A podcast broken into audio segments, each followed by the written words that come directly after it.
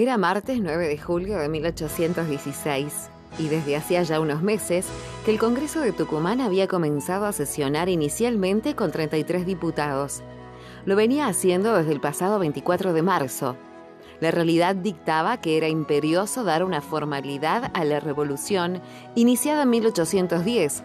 Detrás de esta proclama se encontraban todos los pueblos y territorios americanos que hasta aquí conformaban un virreinato el del Río de la Plata, bajo el reinado de España. Mientras tanto, la corona española ya hacía dos años que con Fernando VII había recuperado el control que había perdido a manos de la ocupación francesa, que años atrás había llevado a cabo su emperador, Napoleón Bonaparte.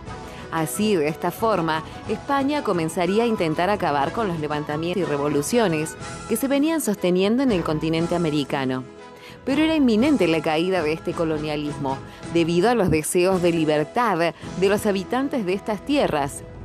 Es por esto que, valga la redundancia, cerca de las 14 horas del 9 de julio comenzaría a plasmarse el chispazo que daría inicio a la conformación definitiva de la patria. Se empezaba a tratar el designio de libertad e independencia del país. El presente Congreso tenía ausentes.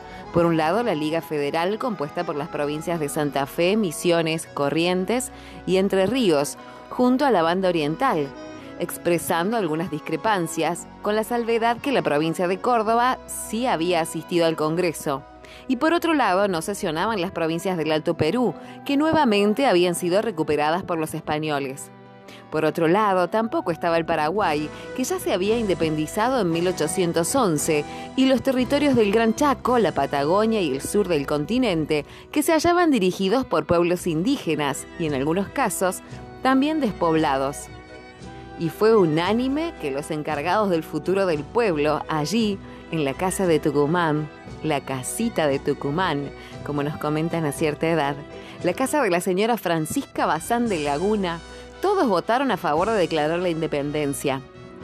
Acto seguido, se comenzaron a preparar las celebraciones para el día siguiente, donde entre festejos, misas y discursos se nombraría a Juan Martín de Pueyrredón, hasta el momento diputado por la provincia de San Luis, director supremo de las Provincias Unidas del Río de la Plata.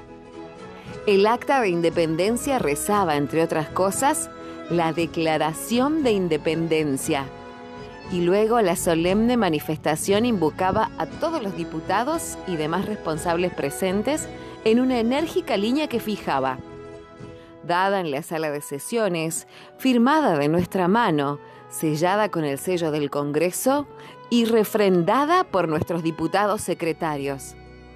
En la misma aparecían alineados los integrantes del Congreso de 1816.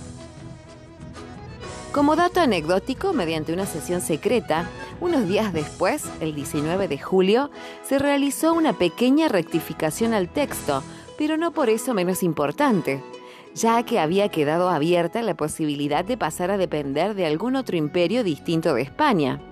Es por esto que se modificó donde el acta reza nación libre e independiente del rey Fernando VII, sus sucesores y metrópolis, se anexó y toda otra dominación extranjera, donde luego más tarde se sucederían como parte de esta gesta las guerras por la independencia, pero no quitarían ni una migaja de las esperanzas de aquel pueblo de poder bramar a los cuatro vientos el más sentido y profundo ¡Viva la patria!